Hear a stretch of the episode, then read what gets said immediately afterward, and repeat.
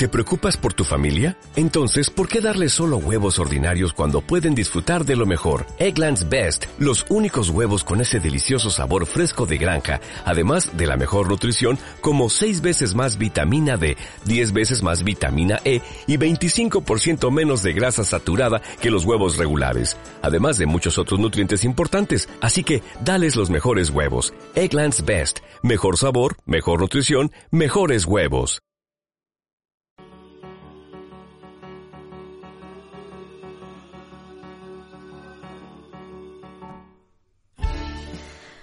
Hola, muy buenos días. Llevo un tiempo pensando qué decir en estos primeros minutos y lo único que se me ocurre es daros las gracias.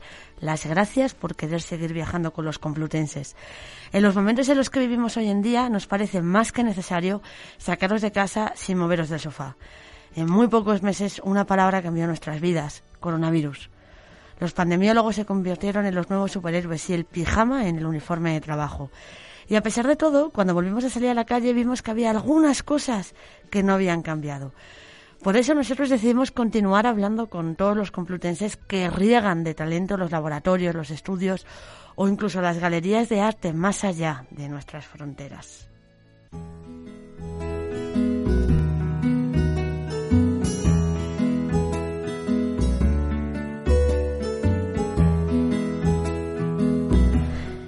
En esta temporada queremos enseñaros los mejores rincones de cada ciudad, la sociedad que las rodea, el ambiente que se respira.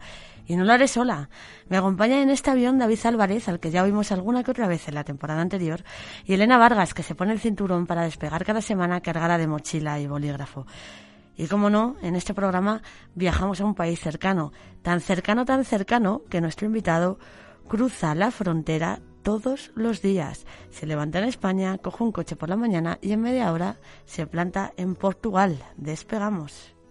Juan Luis París, doctor en farmacia por la Universidad Complutense de Madrid, vive en Pontevedra, pero trabaja en Portugal, cruza la frontera todos los días. Juan Luis París, buenos días. Hola, buenos días. ¿Cómo recuerdas de los años de farmacia en la Complu?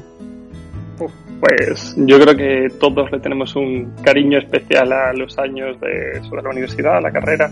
Y la verdad es que al final pasé muchos años allí porque empecé la licenciatura en 2008 y estuve allí hasta que terminé el doctorado en 2017. Hice algunas estancias en otros centros y eso, pero, pero vamos, que al final durante todo ese periodo estuve de una forma u otra asociado a, a la Facultad de Farmacia de la Complutense. ¿Y el doctorado? ¿Cómo te decidiste por hacer un doctorado? Pues yo la verdad es que cuando empecé la carrera ya tenía idea de querer dedicarme a la investigación y lo que fue cambiando un poco fue la temática. Yo no tenía muy claro a qué quería dedicarme y al final empecé a trabajar en el tema de biomateriales, en el departamento de química inorgánica de la facultad y ya pues seguí metiendo ahí un poco cabeza. Al final acabé haciendo el doctorado en el mismo departamento pero en otra área, en nanomedicina y ya ahí es donde he continuado mi carrera hasta ahora, por lo menos. Bueno, nunca es tarde para, para dar un viraje que te pongas Sí, sí, la vida nunca se sabe. Em, ¿Qué es lo que recuerdas con más cariño de tu etapa universitaria, de toda ella? Uf, es difícil. Eh, pues también empezar un poco la independencia, ¿no? Esa, el principio de la vida adulta, pues siempre es, algo especial que te construye como persona. Entonces, al final, los años que pasas por la universidad, para mí los años que pasé durante la Complutense, pues han definido la persona que soy hoy. Bueno, conociste a alguien pues, importante allí. Yo sí, por supuesto. Yo conocí a la que ahora es mi mujer. ¿En el doctorado? No, no, durante la carrera. La verdad es que eh, nos conocimos en primera de carrera, empezamos a salir empezando segundo de carrera y bueno, pues ahora estamos casados, vivimos aquí y la verdad es que, por supuesto, que es lo mejor que, que salió de, de, mi etapa en la Complutense. Te, saco si quieres este corte y se lo, se lo enseñas a ella. Eh, cuando estudiaste el doctorado, ¿has querido ser profesor universitario en algún momento o has sido?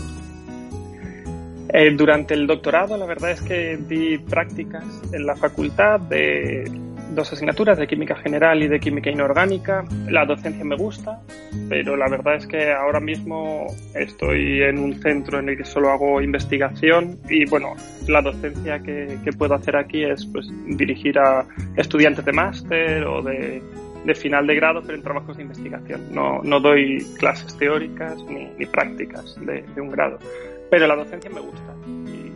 Sí, yo creo que al final van un poco de la mano, la investigación y la docencia, o deberían ir de la mano. Cuando estabas estudiando en la Complutense, ¿ya te imaginabas que ibas a trabajar fuera de España? Uf, quería, la verdad es que quería salir, conocer nuevos sitios, al final siempre es una experiencia enriquecedora. Lo que no sabía es exactamente dónde me iba a mover. Y es lo que comentábamos antes, que la vida da muchas vueltas y no sabes dónde te acaba llevando. Bueno, pero ahora mismo estás en, en Braga, en Portugal, eh, trabajando, pues ya te hemos dicho que cruzas la frontera todos los días, pero mm, has estado en Oxford y en Harvard. Sí, sí, durante ¿Cómo la llegaste tesis allí? doctoral, pues eh, yo hice la tesis con un contrato del ministerio de ayudas para la formación de doctores, se llamaban en aquel momento, la verdad es que no sé si sigue con el mismo nombre, y estas ayudas incluían la posibilidad de, en algunos años, solicitar una estancia en el extranjero. Entonces, durante mi tercer año de doctorado estuve cuatro meses en, un hospital de Boston asociado a la Facultad de Medicina de Harvard y durante mi cuarto año de doctorado estuve tres meses en un departamento de ingeniería de, la Universidad de Oxford, sí, para completar distintas partes de mi trabajo que, que no teníamos tanta experiencia en el grupo donde yo estaba trabajando en aquel momento. ¿Qué diferencias has encontrado entre las universidades de Boston, y Oxford y la Complutense. O los institutos científicos españoles. Claro, a nivel de investigación, la verdad es que el nivel de financiación que, ah, que, está disponible en otros países, como en Estados Unidos o en Reino Unido, es muy superior. Entonces, eso se nota a veces a la hora de cómo se plantean ciertos proyectos, pues se sabe que hay una disponibilidad económica que en muchos grupos no, no es posible en España. Y yo hice la tesis en un grupo que estaba muy bien financiado, pero aún así hay, hay ciertas cosas que, claro, siempre se, se tiene que tener un poco de cuidado con los presupuestos. Esa es la principal diferencia, yo creo, porque a nivel de capacidad y de talento tenemos gente estupenda, con muchísimo empuje, con una formación maravillosa y el único la, pena es que no tengamos los medios para aprovechar al 100% todo ese talento que, que tenemos. ¿Crees que hay fuga de cerebros? Sí, por ahora por lo menos sí. El problema no es tanto que la gente se vaya fuera, porque eso es algo normal y la movilidad en el mundo de la investigación es muy alta. El problema es cuando... Sí, bueno, nosotros lo vemos todos los días, porque casi todos los perfiles que tenemos son científicos. Claro, claro, entonces eso para mí es algo positivo. El problema no es que la gente se mueva, el problema es que no haya realmente una forma eficiente de que esa gente que quiera volver, los que quieran volver puedan y desde luego lo que es muy difícil es atraer talento extranjero. Por la, burocracia española dificulta mucho la, la, capacidad de captación de talento de alto nivel del extranjero. ¿Por qué? ¿Qué está pasando? Pues al final eh, por ejemplo, para solicitar una plaza de profesor de universidad en España es necesario contar con una acreditación de una agencia independiente que puede tardar varios meses en concederse.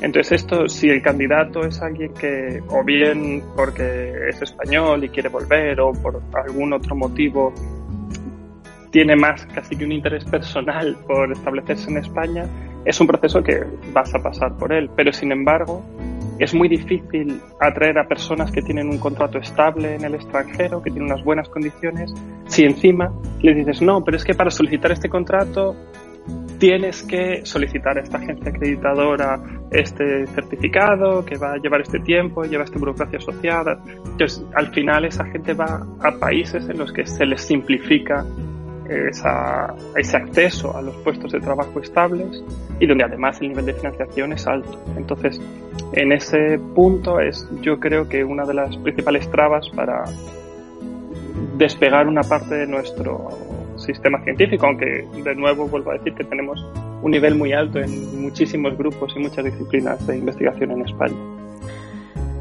Bueno, sea como sea, tú has acabado eh, investigando en Braga. Eh, ¿Dónde trabajas ahora? Pues yo trabajo en el Laboratorio Internacional Ibérico de Nanotecnología, o INL, por sus siglas en inglés, que es un centro internacional, como su propio nombre indica, eh, fundado hace unos 10 años en una iniciativa conjunta entre España y Portugal, que tiene financiación de fondos europeos también para algunas de sus actividades, y el cual es un centro, para que os hagáis una idea del tamaño, más o menos unos 400 trabajadores ahora mismo, y donde hay personas de más de 40 nacionalidades diferentes. Entonces el, el, centro tiene una infraestructura muy moderna, con por ejemplo una sala de microfabricación, técnicas de caracterización punteras, sobre todo en, microscopía electrónica y otras técnicas de caracterización. Y es donde yo ahora mismo estoy trabajando como investigador postdoctoral en el grupo de nanomedicina. Eh, Eso te iba a preguntar, dentro del grupo de nanomedicina, ¿qué estás haciendo? Pues mi trabajo aquí, bueno, trabajo con distintos materiales lo que se denomina materiales blandos, es decir, de lípidos o polímeros, para hacer nanopartículas para el tratamiento de diferentes patologías. Y mi principal proyecto se basa en la terapia de genes suicidas, que es un tipo de terapia que se podría utilizar para tratar algunos tipos de tumores sólidos, en los cuales diseñamos una nanopartícula que sea capaz de específicamente localizarse en las células tumorales y hacer que produzcan una proteína que lo que va a conducir es, al final, en que esa célula induzca su propia muerte.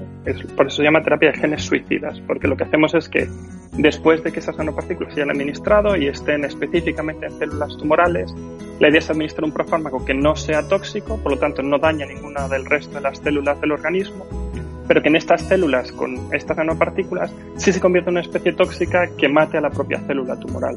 Entonces la idea detrás de esto es intentar evitar un poco los efectos secundarios de, la quimioterapia, claro. claro, que al final afectan a todas las células del organismo en mayor o menor medida.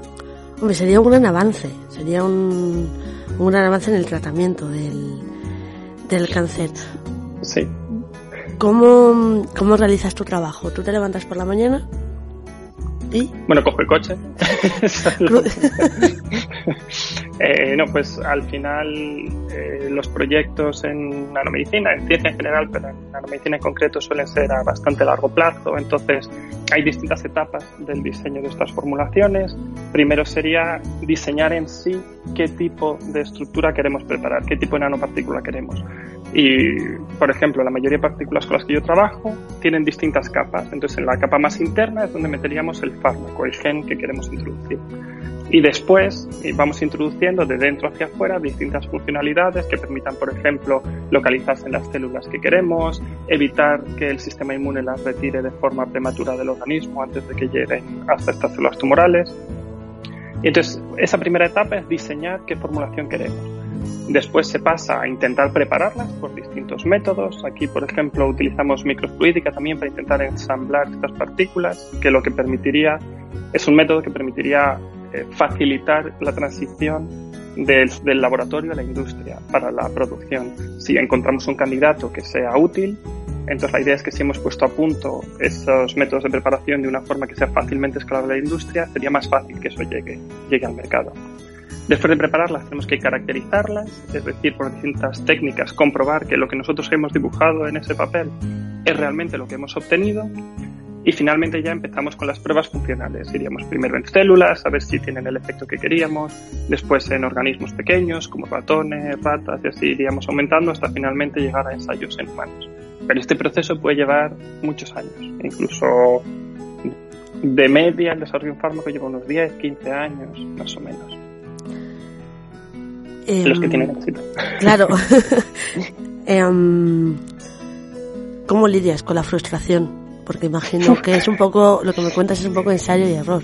Sí, eh, la ciencia es una profesión apasionante y a mí me encanta. Estoy muy feliz de haber decidido dedicarme a esto, pero es verdad que, que a lo largo de, de la carrera uno desarrolla una tolerancia a la frustración grande, porque la inmensa mayoría de los días son muy frustrantes porque son procesos lentos en los que lo normal es no conseguir el objetivo inicial, entonces hay que ir modificando, pero al final lo bonito de esto es que cada uno de esos fallos o de esos errores o de esos días en los que parece que no has conseguido lo que te habías propuesto, aumenta tu conocimiento, tú aprendes algo cada día.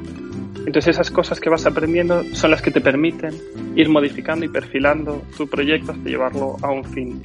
De hecho, la mayor parte de los grandes descubrimientos científicos se hacen por azar, porque lo que se intenta conseguir es diferente de lo que se observa y muchas veces lo que se observa acaba siendo mucho más interesante y útil que lo que uno podía haberse imaginado. Bueno, y que solo triunfas una vez. Claro, sí, claro. Es, es verdad. Estadísticamente que fuese la primera es muy difícil. Muy difícil, sí. Em, ¿En qué momento, em, porque me has dicho que se tarda de media 10 o 15 años, pero lo que yo puedo observar desde este pequeño estudio es que es raro que estéis 15 años trabajando en el mismo proyecto. ¿En qué momento dices hasta aquí? Claro, eh, a ver, es complicado. además es un es complicado porque siempre... En lo que estás em, dedicándole muchísimo tiempo. Sí, sí, sí, claro. Es, yo creo que los científicos a veces nos volvemos un poco obsesivos con nuestro proyecto. Y lo que sucede es que es verdad que sobre todo en las etapas tempranas de la carrera científica, como habíamos comentado antes, la movilidad es muy común. Entonces es, habitual pasar dos años en un sitio, tres en otro, uno en otro. Entonces así es verdad que es difícil conseguir llevar un proyecto tan a gran escala desde el principio hasta el final. Sin embargo, yo sí que creo que todo eso, lo que habíamos comentado, todo eso que vas aprendiendo por el camino, hace que los siguientes proyectos que afrontes sean no más fáciles, pero sí tengas más herramientas para, para resolverlos. Y al final, quien asume estos proyectos a largo plazo no son tanto investigadores individuales, sobre todo investigadores jóvenes, sino grupos de investigación en los que muchas personas diferentes han contribuido a lo largo de la historia de ese proyecto para llevarlo a término. Sí, pero tú personalmente, cuando em, decides que es tu momento y, optas a otro proyecto? ¿O a otra movilidad? ¿O a volver a España? Claro, pues al final siempre es un conjunto de, por, un, por una parte, motivos profesionales, en los cuales hay veces que ya has aprendido un poco más o menos todo lo que puedes aprender en un, en un centro nuevo y por eso la movilidad es, es útil y, y, es algo positivo, porque lo que quieres es tener un perfil en el cual puedas aplicar ciertas técnicas que tú conoces porque vienes de otras disciplinas a disciplinas en las que nunca se han aplicado. Entonces al final así es como se consigue avanzar y aprender. Entonces llega un momento en el que es verdad que es habitual pensar, bueno, pues aquí ya la vida entre comillas me es fácil porque ya estoy habituado a este proyecto, esto es es productivo y eso. Pero a lo mejor es precisamente en esos momentos donde, entre comillas, el trabajo es más fácil cuando es interesante cambiar. Porque entonces todo eso que has aprendido lo puedes aplicar a otras, otros problemas, a lo mejor más complejos para ti, porque, porque vas de otra disciplina. Y, y, luego, por supuesto, también pues somos personas y, y, tenemos una vida personal que también pues a veces un poco que tengas que perfila sí, esos, esos momentos, también esas decisiones que dependen de cada, de cada persona. Bueno, tú de momento vives en una eurociudad. ¿Cómo es vivir en una eurociudad? Bueno, vivir, trabajar en una eurociudad. Porque vivir vives en Pontevedra, ¿no? En vivir vivo en Tui. En, es un pueblo que está justo en la frontera. Entonces, el último pueblo de España, que es Tui, y el primero de Portugal, que es Valencia, ellos dos constituyen una eurociudad. Entonces, pues la Unión Europea fomenta de alguna forma la colaboración internacional por medio de compartir medios o servicios entre, entre ciudades o pueblos colindantes en ambos lados de frontera. Eso pasa en la frontera entre España y Portugal, por ejemplo, con eh, Tui y Valencia, y pasa en la frontera con Francia también. Y hay, pues hay ciertos servicios que la Unión Europea incentiva que sean de forma conjunta para ambos. Y luego, por otro lado, en el laboratorio en el que trabajo, que es un centro internacional, es verdad que el contexto social de que haya gente de tantos países, de tantas culturas, también es muy enriquecedor. Porque, por ejemplo, nosotros este año hemos celebrado desde Acción de Gracias al Festival Indio de la Primavera, el Año Nuevo Chino y luego fiestas portuguesas y españolas también. Y la verdad es que es, es enriquecedor también ver otras formas de plantear la vida y la cultura por, personas de, que vienen de sitios tan diversos. ¿Con quién te relacionas? ¿Y cómo te relacionas en un ambiente tan distinto? Claro, pues para el trabajo, para lo que es la actividad profesional, el idioma oficial del centro es el inglés. Entonces al final todos nos manejamos en inglés porque es lo más fácil, es el idioma de la ciencia, el idioma internacional y al final es, es en lo que nos manejamos en el día a día. Y luego pues yo a título personal, por ejemplo, en mi grupo de investigación hay varios españoles, pero en, en, mi grupo de trabajo la verdad es que son todos portugueses menos yo ahora mismo. Entonces, bueno, pues... Al o sea, que casi, casi estás aprendiendo portugués. Sí, en la cafetería a la hora de comer y eso, yo voy intentando hablar así en portugués, que es un poco más difícil de lo que yo pensaba. Hablas portuñol. Pero bueno, sí, sí, más bien, más bien portuñol, sí. pero bueno, nos vamos entendiendo. Y, y, eso, y luego es verdad que para cualquier actividad profesional, por ejemplo, eh, la política del centro es que todos los correos electrónicos dentro del centro se escriben en inglés, incluso aunque las personas implicadas sean o dos portugueses o dos españoles, eh, dos españoles, eso también facilita después, si hay que involucrar a terceras personas en esa conversación, la verdad es que facilita mucho. A mí me, me pasó cuando estuve haciendo los papeleos para venir para acá, mi supervisor de aquí es portugués, la mayoría de personas que trabajan en administración aquí son portuguesas, y a mí facilitó muchísimo el hecho de que ellos entre sí se comunicaran en inglés porque yo podía participar también de, de todos estos emails y no, no necesité de ayuda, aunque bueno, al final es verdad que siendo español es fácil entender el portugués escrito. Claro, sí. Pero sí, claro, para, para gente de otras nacionalidades, la verdad es que yo creo que es algo positivo. ¿Has creado una red allí? Pues la verdad es que sí, pero parte eh, por, como hemos comentado antes, yo como vivo en España y voy y vengo todos los días, eh, también por, por, un tema personal, lo comentamos antes, porque mi mujer trabaja en Pontevedra, entonces vivimos a mitad de camino. Eh, la verdad es que ahora mismo para hacer el trayecto comparto coche la mayoría de los días. Hay bastantes personas que viven en Vigo o en Tui y que vienen a diario a Braga, aquí al INL. Y bueno, pues entonces tengo una comunidad de españoles, de vigueses, que con los que he tenido este contacto por aquí. Y luego aquí también tengo una comunidad de portugueses por mi tema de trabajo, de compañeros del laboratorio y eso. Y luego al final, pues también creas contactos con gente de otro montón de sitios que luego la vida es muy larga y nunca sabes dónde va a acabar cada uno. Eh, ahora que has eh, estado un tiempo en, en Braga, ¿Cómo ves la investigación en España comparada un poco con la de Portugal?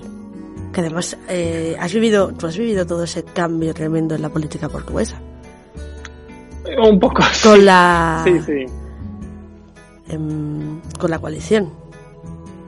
Eh, bueno, cuando yo llegué ya, ya tenían la, la coalición, ya estaba funcionando. Y, bueno, pues ha habido una serie de cambios en, política general, que no tanto en política científica, y lo que sucede es que es verdad que a lo mejor mi centro de investigación no es el más representativo de, la ciencia portuguesa ni de la ciencia española, porque al ser un centro internacional tiene bastante financiación, por ejemplo, muchas colaboraciones con empresas privadas, tiene también fondos de la Unión Europea y de otros proyectos de colaboración internacional, pues es un poco un poco diferente, porque no depende en exclusiva de financiación portuguesa aunque es verdad que la mayor parte de los fondos de proyectos de investigación públicos vienen de la FCT, que es la Agencia de Financiación de Investigación y de Ciencia aquí en Portugal. Entonces, bueno, pues la, al final la política científica portuguesa también es un poco burocrática como la española, en eso se parecen bastante, los tiempos de resolución son bastante largos y bueno, pues son bastante parecidas en, este, en ese contexto. Y entre trabajar para la Unión Europea y trabajar para España o incluso para Estados Unidos, ¿se nota la diferencia? Eh, Te estoy metiendo en un compromiso, creo. No, no, no, no, no, no. El trabajo diario, al final, el trabajo científico hoy en día es el mismo en España, en Portugal, en Estados Unidos y en cualquier parte del mundo, porque al final tu día a día es escribir proyectos, solicitar financiación, escribir artículos, enviarlos para publicación, porque al final es, es como se nos evalúa por medio de nuestras publicaciones, ir a congresos y bueno, al final el día a día es muy parecido. Es verdad que a lo mejor la principal diferencia es lo que comentamos antes, cuánta financiación tienes disponible para hacer tu proyecto. Y que si bien a gran escala es verdad que es mayor en, países como Estados Unidos, pues también depende mucho del grupo. Hay grupos muy bien financiados en Portugal, grupos muy bien financiados en España y grupos más financiados en Estados Unidos. Depende un poco del contexto particular. Es verdad que hay tendencias generales, que es eso, que desgraciadamente en España no, yo creo que el nivel de inversión en I más D no es el que debería ser o el que nos correspondería por una economía del tamaño de la nuestra. Tú has viajado mucho, Juan Luis, nos lo acabas de contar, has hecho varias estancias fuera. Y yo sé que aunque ahora mismo vivas en Galicia, echas un poquito de menos a Madrid.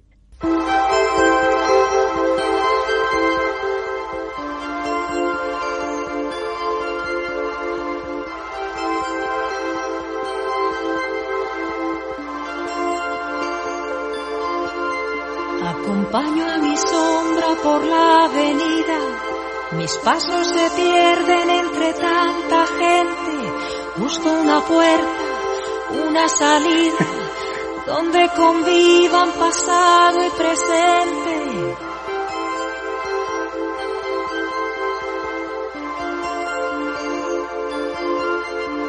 De pronto me paro, alguien me observa, Levanto la vista y me encuentro con ella. Y ahí está. Ahí está. Ahí está, ahí está viendo pasar el tiempo. La puerta de Alcalá. Juan Luis. Sí. ¿A qué momento te ha llevado esta canción? Uf, pues ahora mismo a mi adolescencia en Madrid. ¿A tu adolescencia en Madrid? Sí. Sí, sí. Esa canción, sí. ¿De la qué adolescencia? Cuéntame un poco. Bueno, pues eso, hasta cuando empiezas a tener un poco de independencia, pues salir con los amigos a, a recorrerte la ciudad, la verdad es que sí. Me trae muy buenos recuerdos. Sí. ¿Esto lo escuchabas en muchos bares? En algunos, sí. tampoco, tampoco en tantos, pero sí. De vez en cuando, sí. ¿Y te la sigues poniendo? Sí, sí, sí. Tengo una lista de reproducción en el coche y es una de las canciones que no falta. Ah, bueno, bueno. Pues mira, esta era de las pocas que no nos habían dicho que yo decía, es una canción que, que va a entrar, pero se me han ido por otros derroteros y yo creo que es una canción ni esta ni a Sabina todavía que Sabina bueno, es de los... Alguien lo tiene que pedir. En algún momento yo creo que alguien tiene que pedir a Sabina. Yo la verdad es que soy muy buena y siempre pongo la que me pedís. Eh, Juan Luis, te voy a hacer, voy a hacer que te mojes un poco, ¿vale? Sí. Un libro que te recuerde Madrid. Eh, bueno, pues si tuviera que elegir un libro y más recuerda es a mi Espera, etapa Juan Luis, en se la- ha cortado. Vuelve- te voy a volver a hacer la pregunta. Sí, sí, vale. Un libro que te recuerde a Madrid.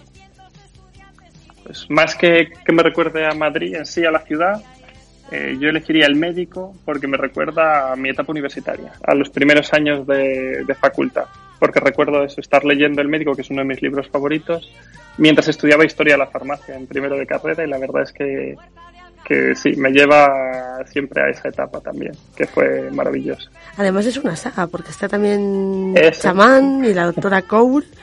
Sí, Eh, yo ese libro me lo, me lo dejé, lo recuperé, lo- me lo dejé también abandonado en la Complutense, en una cajonera, en primero de carrera. Em, pues a mí me, me encantó. Es una maravilla, yo desde aquí lo recomiendo porque además está muy bien ambientado. Y creo que, bueno, en mi caso fue pues por la novela y porque me gusta Noah Gordon, pero para alguien que estudie medicina tiene que ser un libro importante, ¿no? Ese es muy chulo, sí. La verdad es que tiene licencias, evidentemente, pero está bastante bien hecho. Además, toda esa primera parte de la investigación que lleva el médico. Sí, sí, es, es, una maravilla de libro. Yo no lo puedo recomendar más. Una etapa que eches de menos. Imagino que no será el pulpo, ¿no? No, el pulpo tengo, pulpo tengo. Pero unas buenas patatas bravas no. Eso sí que lo echo de menos porque aquí es muy difícil encontrarlas. De hecho, todavía las estás buscando, ¿no? Todavía estoy buscando y no, no he tenido suerte, ¿no? bueno, y em, como la canción ya la has elegido, te voy a hacer elegir una cerveza o un vino que te recuerda a Madrid. No sé si bebes. Sí, una, tampoco soy un alcohólico, pero bueno, eh, una cerveza, la Mau, hombre. La Mau, la cerveza de Madrid, además. Claro, claro. Ya que hay que elegir de Madrid, pues una Mau. Juan Luis, ya para ir cerrando un poco, ¿qué planes de futuro tienes? Pues eh, dentro del próximo año, no sé en qué momento, seguramente volveré a cambiar mi localización y, eso, a cambiar de proyecto y eso, seguramente al Centro Andaluz de Nanomedicina y Biotecnología que está en Málaga. Uy, ¿te cruzas la península? Sí, a la otra punta. Pero bueno, esto de sitios más lejos, así que... que, he, hecho, he hecho mudanzas más largas. Sí, sí, eso seguro. Em, ¿Tienes ganas de estar al sur? Sí, la verdad es que, a ver, la lluvia no la voy a echar de menos. No. La lluvia no. Sí, la lluvia no la voy a echar de menos. Pero bueno, ya veremos. Pero sí, sí, la verdad es que siempre tiene uno ilusión de empezar proyectos nuevos y eso. ¿Y no, te, ¿y no te vas solo? No, espero que no. entonces, entonces eh, pues nada, si en algún momento pasas por Madrid, Juan Luis, si te apetece visitar nuestros estudios y ver realmente cómo hacemos este programa, estás totalmente invitado. Además, pues eh, compartimos compartimos eh, día con el Zodes Rodinger. Ah, sí. Entonces, eh, pues bueno, te haces dos en uno. A mí me, encantó estar allí en el Zoo de Schrödinger y me encantaría pasar a, conoceros a vosotros también y eso la verdad es que, os tomo la palabra. Muchísimas gracias. Muchísimas gracias, Juan Muchas gracias. Totalmente invitado. Un placer haberte conocido. Un saludo, muchas gracias.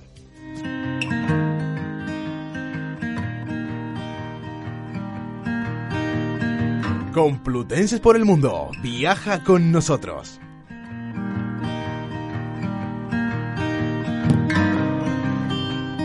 Bueno, yo quiero dar la bienvenida hoy en un programa un poco raro porque es de antes de la pandemia, pero lo hacemos con mascarilla y, en fin, eh, la nueva normalidad, que la llaman. Y en esa nueva normalidad eh, ha llegado a, para, para, viajar con nosotros, para despegar todas las semanas, Elena Vargas. Hola.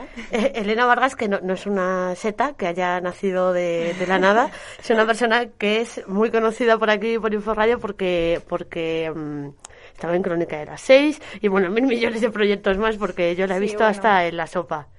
¿Cómo te ha dado por viajar ahora, Elena? Pues mira, la pandemia que eh, hizo que muchos proyectos se quedaran en el camino y oye, cuando cuando una amiga pide que si le puedes acompañar en un viaje, pues hombre, ¿cómo va a decir una que no? ¿Cómo se va a negar? Decir una que no. Muchas gracias, Elena. Estamos encantados de, de tener por aquí. Tendremos nuevas incorporaciones o no tan nuevas. No tan nuevas. Eh, ya lo irán descubriendo a lo largo del programa.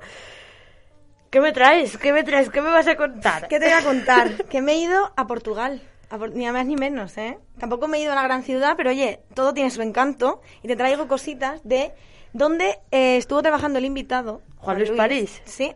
Y bueno, donde sigue trabajando, Valencia Domiño que bueno, como ya quien haya está escuchando el programa, la, entrevista, la gran entrevista, pues este señor trabaja en un sitio que se llama Valença do Miño, que está en Portugal, un pueblo pequeñito, que se sitúa en, lo, en el alto del río Miño. Por algo se llama Valença do Miño. Sí, no, el calvo no se quedaron con el nombre en general. Desde luego, no se complicaron demasiado. Y bueno, también es un sitio muy verde, muy verde.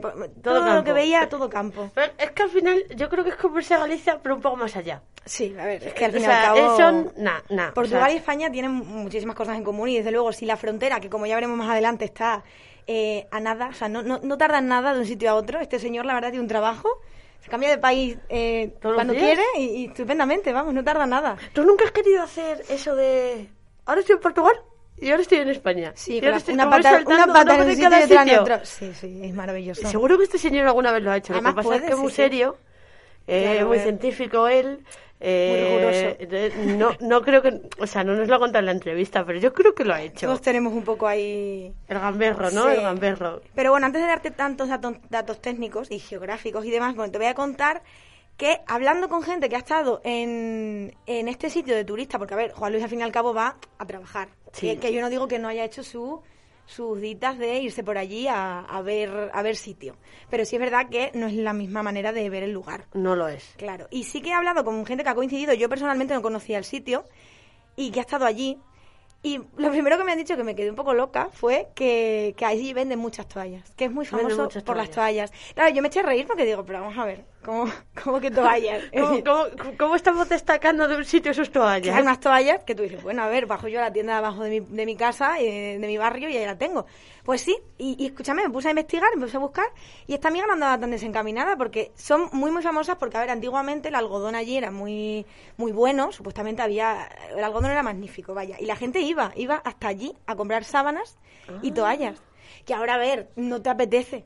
Ahora, Porque- no sé, tengo el fin de tonto, me voy a comprar unas no, son- toallas. no, pero bueno, sí es verdad que, que la gente que va allí de turista suele comprarte. Además hay va- varias tiendas que son bastante famosas, como la Casa Azul y Casa Albariño, que además son tiendas eh, familiares, que ahora mismo hay que, pinta por el nombre. hay que reivindicar el comercio local, por favor, que Sí, están las cosas favor. muy mal.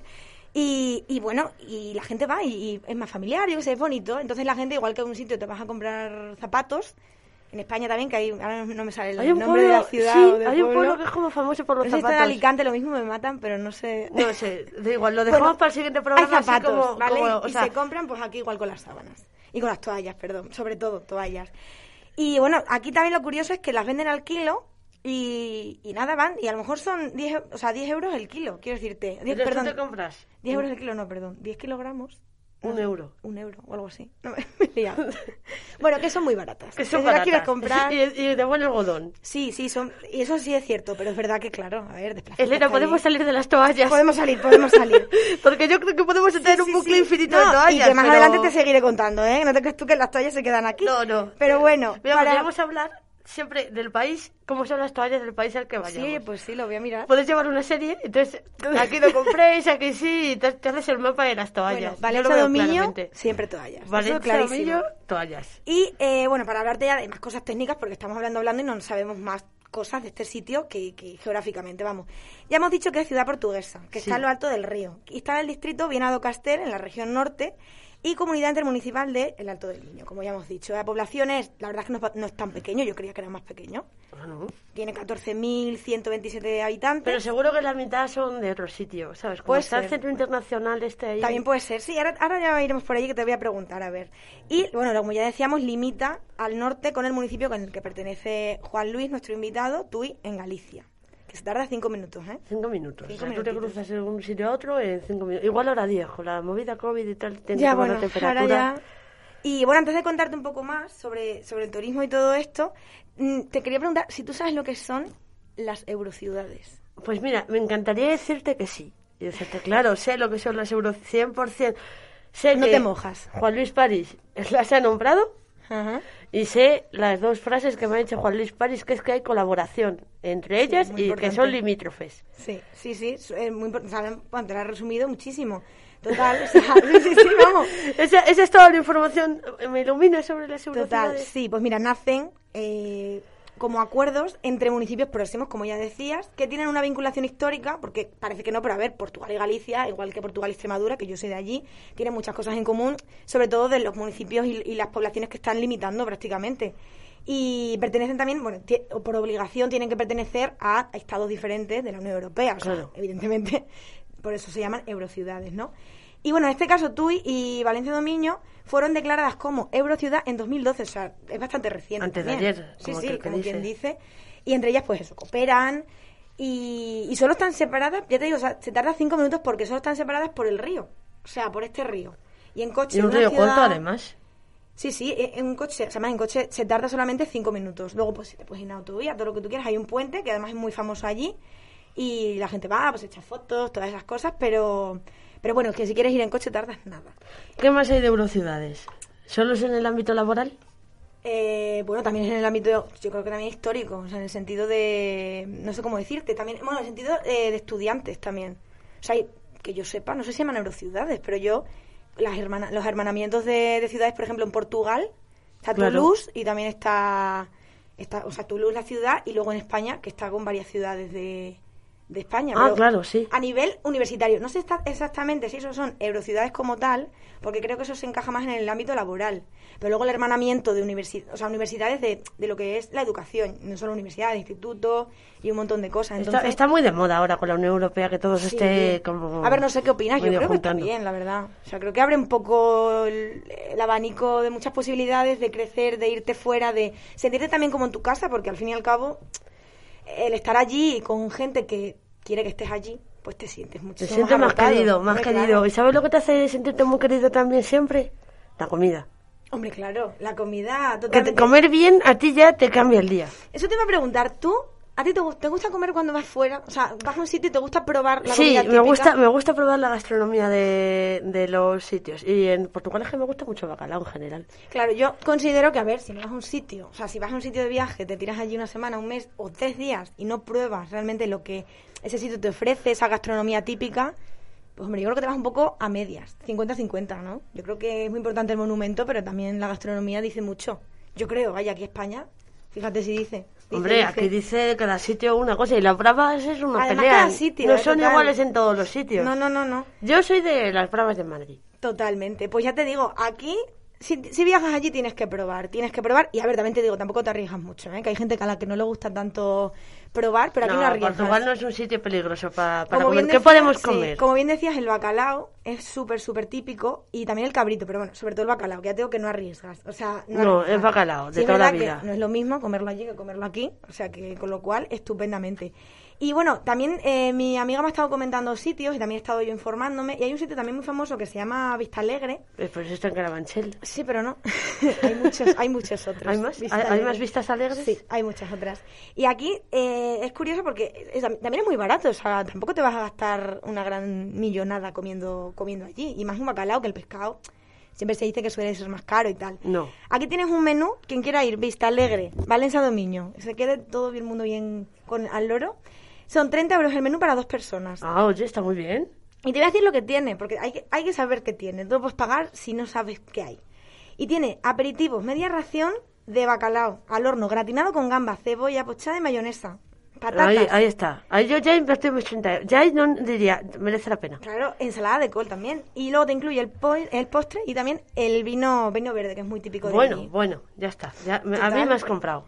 También te digo que si quieres ir solo, también, también puedes comer, ¿eh? No, no hace falta que ir con pareja para ir a No, pero Vista si no, Alegre. en la puerta, o sea, se podría hacer como una especie de meeting de, de ese menú. Un first date, Entonces tú allí. quedas.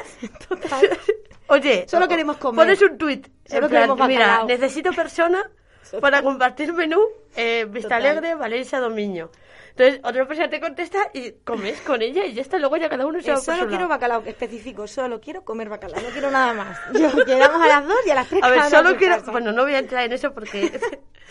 en fin. Pues sí, pero bueno, ya te digo que aquí, mm, el, también, yo no sé si es barato es caro, yo no sé cómo le parece a la gente, a mí, a mí personalmente me parece barato. A mí es barato. Sobre todo si vas con alguien, si vas solo, también me parece bastante barato. Sí, no, pero si vas con alguien también. Y yo no sé si tú eres, muy, eres de buen comer o no, eh, yo creo que está bien, pero Sí. hay gente que, claro, si vas del norte, a lo mejor a Juan Luis le Ah, parece poco. ah, Claro, Juan Luis diría, "Mm, me falta un hablas- perolo de algo. Claro, tú ves un gallego, un asturiano, un vasco con la fabada, luego el cachopo, o sea, a ver, luego le pones un bacalao y ya, y a lo mejor dicen, hombre, pues no, quiero más. No, quiero más. quiero Entonces, más. Pero no, no, está, está bastante bien, la verdad. a mí, a mí me, me has comprado yo. O sea, yo creo que con eso enough. Total. Suficiente. Y luego, volviendo a las toallas. No, no puede ser. bueno, no, sí, poco, poco, pero volviendo. A o sea, tú entre comida y comida, entre, entre paseo y paseo, entre cinco minutos que vas y cinco minutos que vienes, puedes ver muchas cosas allí, porque monumentalmente también es muy bonito. Se que no hay un monumento a las toallas, por Dios. No, no, no, no. Dale. O- No, ojalá. me estaba poniendo muy nerviosa. Ojalá hubiera. por favor, lo pido desde aquí, Valencia Dominio, por favor. Un monumento a. Yo, yo, me, yo mm, me ofrezco a hacerlo. Sí, sí, vamos. Corto la cinta de inauguración si hace falta. Total.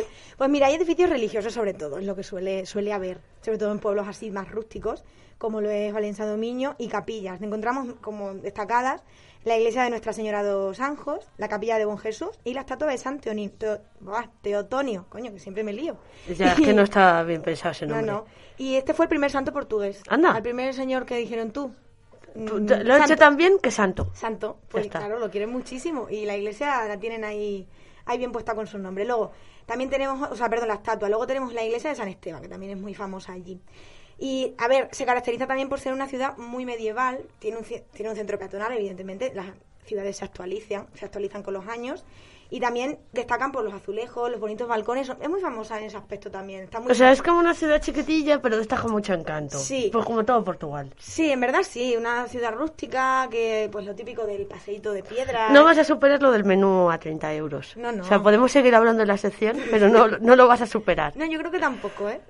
Yo, no, a mí me ha dejado eso y el Mythic para el menú, mm, Total. ya está. Me parece. eso podrían hacerlo, sí, Sí, sí. yo estoy muy de acuerdo. Además, el señor, eh, que esto es una curioso, el señor que, que tiene el, que es dueño de Vista Alegre, siempre después de terminar de comer allí su- sus clientes, recomienda otro local que está en la esquina porque son de sus hijos. Que yo digo, a ver, ya han comido, no pueden comer otra vez. Pueden cenar. Bueno, pueden cenar, sí. Si vas de fin de semana y si vas en entre semana, Elena, Claro, eso ¿qué sí. hay? Pues poca cosa. ¿Poca cosa entre semana? Hombre, poca cosa me refiero de, de, de comer, pues hay cuatro sitios, quiero decirte, es un sitio turístico, pero que de buena comida, como en cualquier sitio, vas a un pueblo y siempre destacan los tres restaurantes más, más famosos, quiero decirte. Por haber ahí, claro, a ver, Claro, habrá, grande. habrá. Pero en ese aspecto me pareció curioso, digo, ahí se han quedado todos, se han hecho con el monopolio del restaurante y se han quedado. ¿Qué me queda por ver? Pues mira, lo que te decía, como es tan medieval, también tiene una fortaleza que es muy, es muy curiosa, porque además tiene forma de estrella. Eh, la muralla que tiene, tiene como forma de estrella, que, que por lo que también me, eh, investigando, investigando, vi que muchas de, de las ciudades de Portugal tienen esta forma. Sería una forma Les típica de construcción les daría por eso. en general. Y también, pues eso, cuatro puertas de acceso, más o menos, pues es interesante. Lo que te- se tiene que ver es sobre todo el- el- los monumentos y toda la parte antigua de la ciudad. Caminarla. Total. Y si te pilla eh, entre semana. A eso- a como- eso iba yo. y te decía, bueno, claro, es verdad. Sí, sí, estaba yo todavía con la fortaleza en la cabeza y no me iba. Todos los miércoles hay un, hay un famoso mercadillo que aquí, lo que digo, se venden las famosas toallas y está en el recinto de la feria. Aquí se- no tendrás problema si te levantas bien prontito y a ver, como tú vienes de España una hora más, allí una hora Ya menos, está, ya, pues ya ahí, apañas. no tienes tampoco que madrugar. Tú vete con lo mismo. Y ya te digo, hablando de las toallas, se encuentran, allí está uno de los puestos más famosos. Hablábamos del comercio local de las, de las tiendas que comentaba antes, pero aquí hay el puesto típico, Que típico eso, artesanal. es lo que te lo que juega en el Total, que se llama además el puesto de Filipo, que me hace Ay, qué mono. Sí, me hace- me, me parece un gusta. señor Yo mayor, al señor Filipo. entrañable con bigote. Sí, Sí, sí, me yo lo también veo. iría a saludar al señor Filipo. Lo veo. Vas, iría al señor Filipo, solo he venido a verle usted. Total. Y no solo así. tiene las toallas, también tiene efectos de mimbre que también son muy famosos así al estilo picnic, con la telita de cuadros. Pero yo si no me llevo una toalla dentro es como si no me llevara nada. Hombre, claro, es que eso es obligatorio ir allí. Y lo bueno, los típicos zuequitos también estos de, Ay, qué de madera Sí. también. Y bueno, también manteles, que, que son curiosos porque, bueno, varían también el estampado depende de la, de la época del año. ¿Y qué más te puedo decir? Pues que no te puedes ir con las manos vacías de allí, la verdad. ¿Y O me sea, puedo quedar a dormir? Te puedes quedar a dormir. Yo, claro, yo viendo esto digo, a ver, también si vives como Juan Luis, tampoco necesidad. Pero hombre, siempre Pero es si tú quieres, tú puedes. Y porque, sí, y porque además también es interesante, porque mira, descansas allí, también ves un poquito El sitio de noche, te das Sí. un paseíto por la noche que siempre ves la ciudad como con otros ojos. totalmente. Y tenemos la posada San Teotonio, que ya te decía yo que Bueno, y este podemos santo pasar un fin de romántico tú y yo allí, Elena. lo podemos pasar, sí. Podemos ir las dos como a comer el bacalao por 30 Claro, euros. encima no tendríamos que hacer el miti porque iríamos Porque juntas. iríamos, que por supuesto. Y- Vamos, y- compramos toallas, vemos la muralla, cenamos otra vez en la ¿En en- el, el de los hijos? en el de los hijos de este señor, de Vista Alegre. Y ya está, y pasamos la noche. Y a mí me parece un planazo, En la posada de San Teotonio, digo, que este, ya te digo, el santo que lo tenían para todo. O sea, Ya está. cogieron el nombre Cogieron este. el nombre y ya fue para todo. Y nada, que ya te digo que si no te quieres quedar a dormir, en cinco minutos coges el coche, como Juan Luis, te vas para Tui, para Galicia y ala, a, otra, a otro tour. Duermes en tu sofá. Pues sí. Así Pues que sí. eso te, eso te cuento. Elena, pues muchísimas gracias. Pues nada, Pues un placer que, que, que te estrenes con nosotros. ¿Te vemos la semana que viene? Por supuesto, sí, sí. Con otro sitio. Me voy, me voy más lejos. ¿Te O, más o no, no lo sé. Ay, Ya veremos.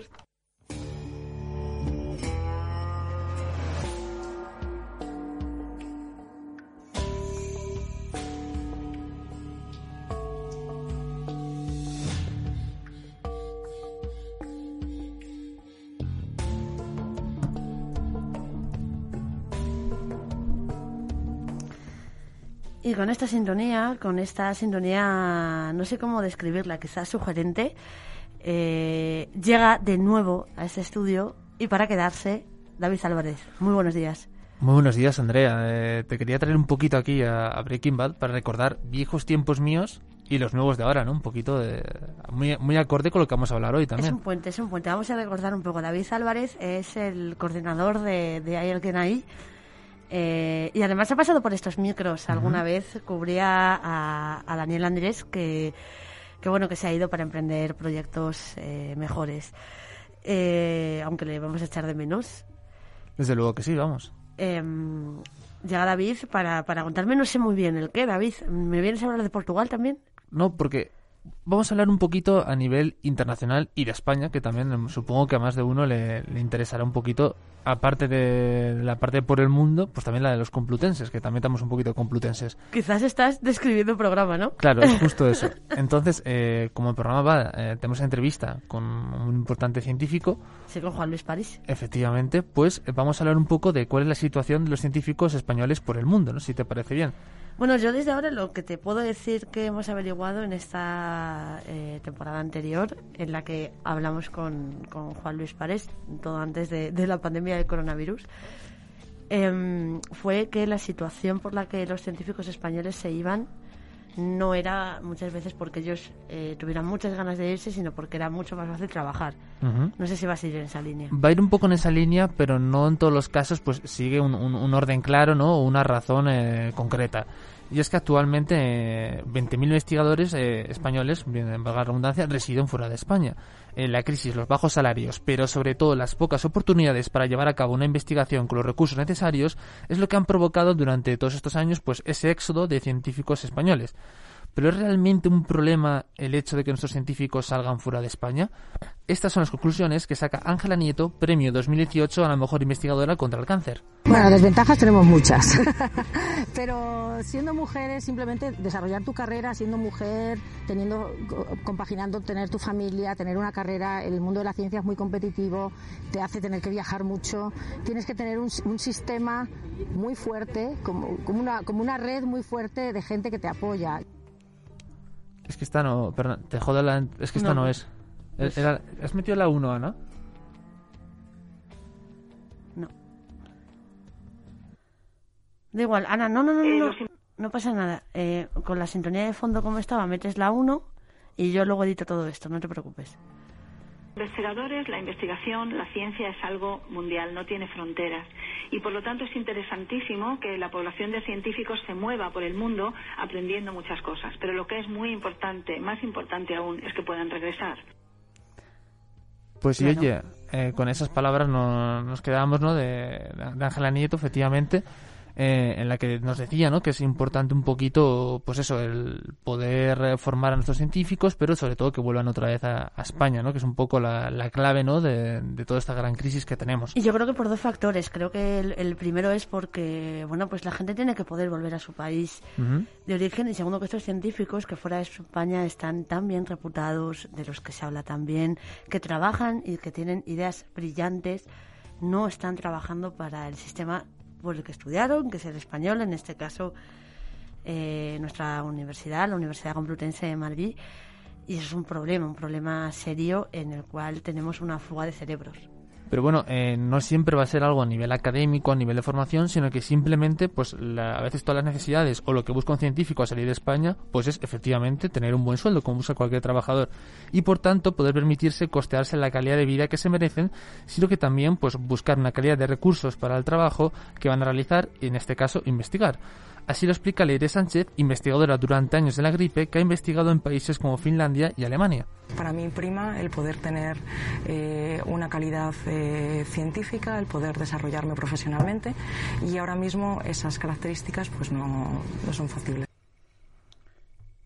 Eh, la vida fuera de España, en algunos países también con los que hemos hablado, se me viene a la cabeza Luxemburgo, Escocia, Suecia, eh, es mucho mejor, es una calidad de vida más alta, con menos estrés, eh, con mejores infraestructuras y bueno, pues si tienes la posibilidad de poder buscar esos eh, condicionantes en, en tu vida, esa parte que mejore eh, cómo vives tú en un país, pues eh, me parece estupendo.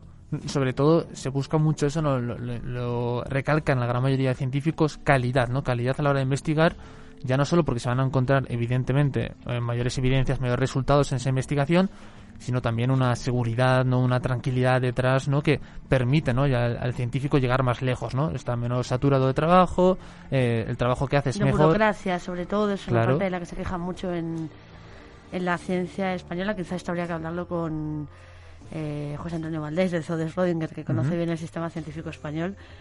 Em, pero habría que eh, ver por qué la burocracia en la ciencia es tan grande. Les lleva horas y horas de trabajo que podrían dedicar a la investigación. y sobre todo hay una cuestión organizativa ¿no? de todos estos científicos tan fuertes que luego comentaremos que también es muy importante. Pero antes vamos a poner un claro ejemplo ¿no? de una científica que ha tenido una gran repercusión fuera de España, eh, que salió en su momento, ¿no? en el que como había que atreverse ¿no? a abrir fronteras, nunca mejor dicho, como es Ana Sesma, que es viróloga en el hospital de Nueva York del Monte Sinaí, Mira, es un... eh, eh, ahora estará súper cotizada, ¿no? eh, que ahora mismo está a tope con esto de- del coronavirus. Claro. En su día investigó el, el Zika, si no, me, si no me equivoco, y bueno, pues efectivamente se ha convertido este monte Sinaí en uno de los mayores centros de investigación contra el coronavirus. Y es que SESMA, como cualquier otro gran científico de España, al final pues también tuvo que hacer las maletas para irse fuera. Hice biología en España cuando estudié y no, no tenía un particular interés en virus. La verdad es que no estaba muy segura, me gustaban todos los aspectos de la, de la biología en general.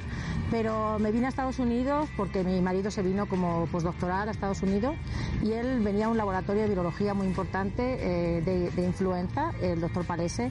Y yo en aquel momento acababa de terminar mis estudios, no sabía muy bien lo que quería hacer y, y me Pues en esa situación de no saber muy bien qué querer hacer, eh, se encontró Ana Sesma como muchos otros estudiantes, ¿no? En el que se lanzan a, a la piscina sin realmente tener un, un flotador, ¿no? Que le, que le sustente o ninguna vía clara, ¿no? De, de cómo realizar tus estudios. Es la O- juventud, al final, es, es el, el buscarte la vida. ¿Tú te irías eh, de España? Es una buena pregunta. eh, depende, ¿no? Sobre todo de, de- de la situación laboral de, de tu país, ¿no? En, en ese momento, porque Si te ofrecían la oportunidad. si me ofrecieran la oportunidad, creo que sí. Pero habría que, claro, habría que ver los... Pero, pero entonces perdemos las croquetas de mamá. Hombre, las croquetas de mamá, desde luego que sí. No se pueden enviar Eso- croquetas de mamá. Eso está claro, pero era una época, eh, los 2000, ¿no? los, los 90, muy complicada en España a nivel de, de investigación, en la que había mucha menos inversión que ahora. Eh, Bueno, y ahora no, de- no así es fácil. Ahora es, es muy complicado, pero hay aún más recursos que antes. ¿eh? Esta primera ¿no? de, de investigadores que se fueron fuera tenían aún muchas más dificultades que los de ahora, que eso también es un, un tema que se puede que tratar. Y desde luego que ahora pues es un debate mayor, ¿no? Porque con esta crisis de coronavirus, pues pues sí que desde más de uno se planteará, ¿no? Si, si quedarse o irse a, a emprender una nueva vida, ¿no? Yo me iría. sin- Pero- si tuviera la oportunidad. Pero si te parece, vamos a dar unos pequeños datos de cómo es la situación en España para aquellos que digan, pues es tan mala la, la realidad. Bueno, pues vamos a ver. vamos a verlo, vamos a verlo, porque la situación en España con los investigadores es un poquito complicada, como veníamos diciendo. Según un estudio de 2018 de la Comisión Europea, en lo que se lleva de década, 12.000 científicos abandonaron en España su profesión.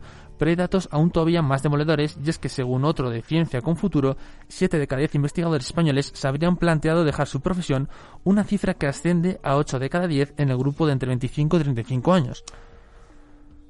O sea que Mm, básicamente Algo hay, algo hay que, que cambiar. Algo hay que porque cambiar, ¿no? realmente sí que hay eh, buenos científicos españoles. Es una cosa en la que yo querría hacer mucho hincapié. Los científicos españoles son muy buenos científicos, son muy buenos profesionales.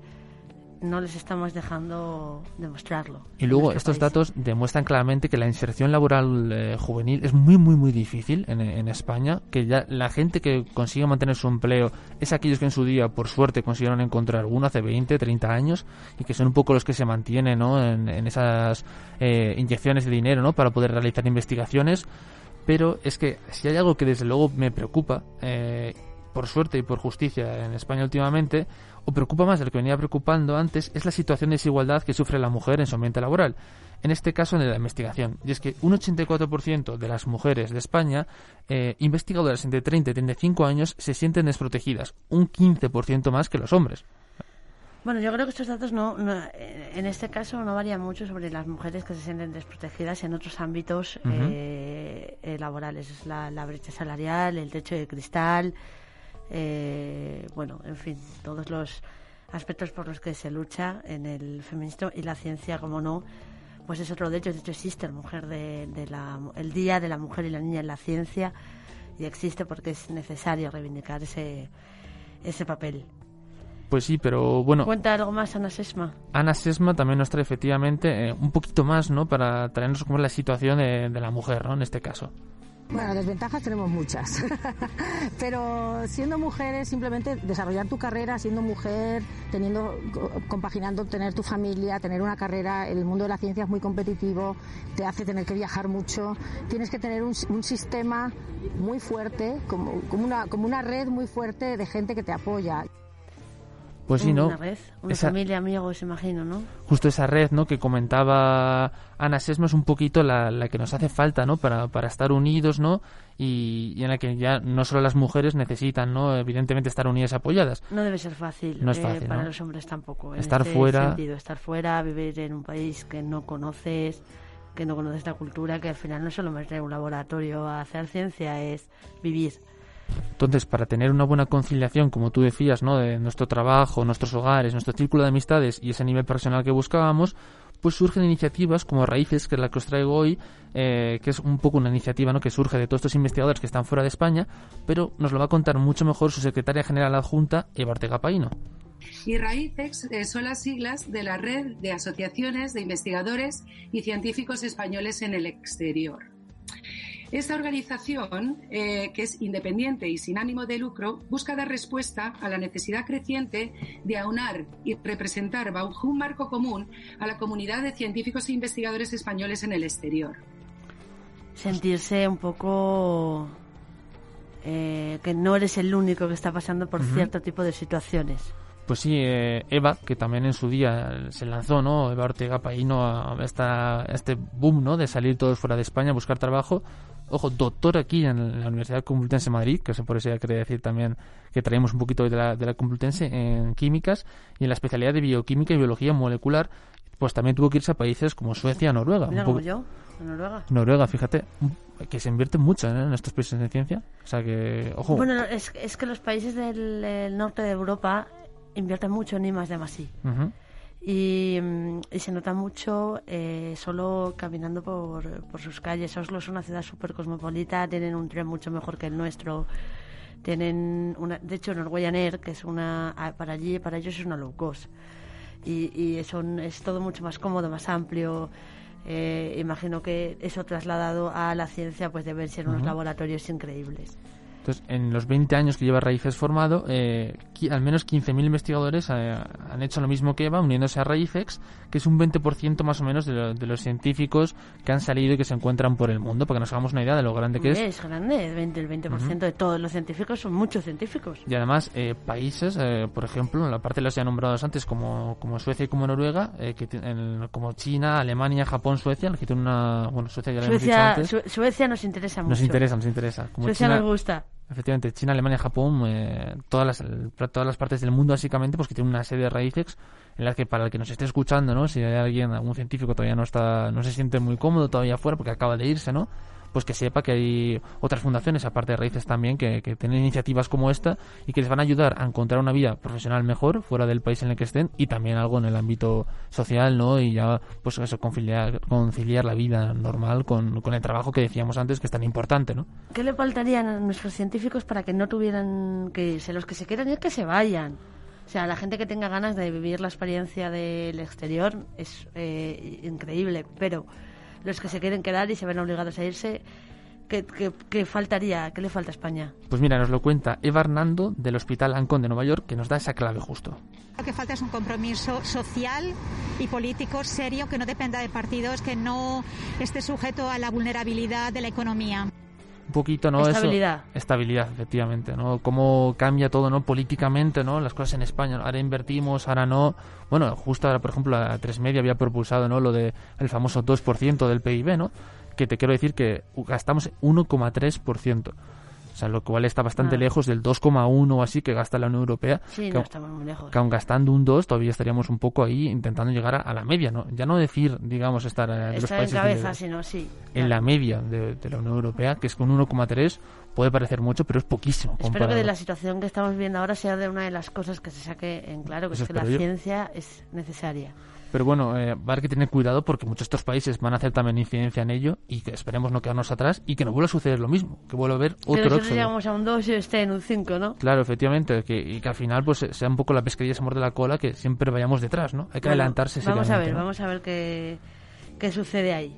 Pero bueno, eh, yo creo que esto es un poquito todo realmente eh, de, de saber que, que en España eh, falta algo claramente, ¿no? Para, para que esto cambie y, y desde luego que hay maneras de hacerlo, hay profesionales, sabemos cuál es la vía, mayor inversión, una estabilidad, una base, unas asociaciones, unirnos entre todos, ya no solo con la gente que se ha ido fuera de España, sino aquí dentro de la propia España y que haya un poco de cohesión ¿no? con las acciones que tomamos que yo creo que, que desde luego en los últimos en los últimos años se ha visto que se puede mejorar y que seguiremos progresando y desde luego yo sí que veo un mejor futuro que el presente de ahora ¿no? Y colaboración científica, que es muy, muy, muy importante. ¿Te ha gustado viajar con nosotros, A David? me ha encantado ¿eh? Yo siempre lo disfruto viajar ¿Y viajar dentro de un estudio, cómo y lo viajar ves? dentro de un estudio mejor fíjate lo que te ¿Sí? digo No, mejor claro Entonces te vemos la semana que viene. pues claro que la semana que viene estoy por aquí desde luego que sí oye Pues nosotros vamos aterrizando muy poquito a poco hasta la semana que viene.